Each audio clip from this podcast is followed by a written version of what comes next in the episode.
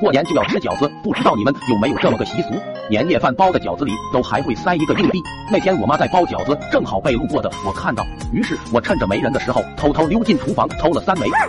年夜饭上，我爸突然咬到一个硬邦邦的东西，差点没把他假牙干碎。我连忙说道：“爸，你这是吃到硬币了，你今年肯定是祥运当头啊！”我爸妈听了，连夸儿子真懂事。一盘饺子很快就被我们父子俩吃个精光。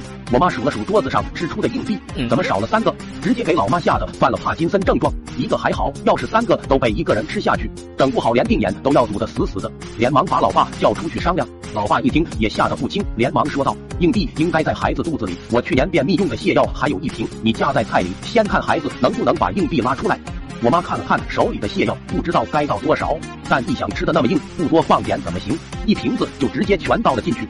饭桌上，老爸不停的往我碗里夹菜，一个劲的说：“小孩子要多吃点。”我这么大从没见过这么慈祥的老爹，四目相对，场面十分温馨。老爸刚想再往我碗里夹菜，突然就听到我肚子咕噜的响，这就是一声巨响，我直接被自己的屁崩到了房梁上。老爸老妈还没反应过来发生了什么，只见我屁股底下就跟放了鞭炮似的，噼里啪啦一直响个不停。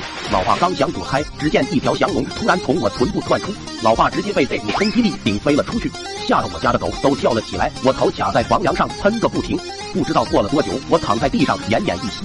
老妈在地上找了半天，却还是没找到那几枚硬币。这都拉得这么干净了，怎么啥都没有呢？正巧就看见被蹦飞出去的老爸，就指着桌上那盘加了料的菜。我妈说道：“孩子该拉的都拉出来了，可是还是没有找到。这下你应该知道在谁肚子里。”后来，我爸在我妈的监督下，接连拉了好几天，人都拉成了骨架，动一动就能听见骨头碰撞的声音，却依然找不到那三个硬币。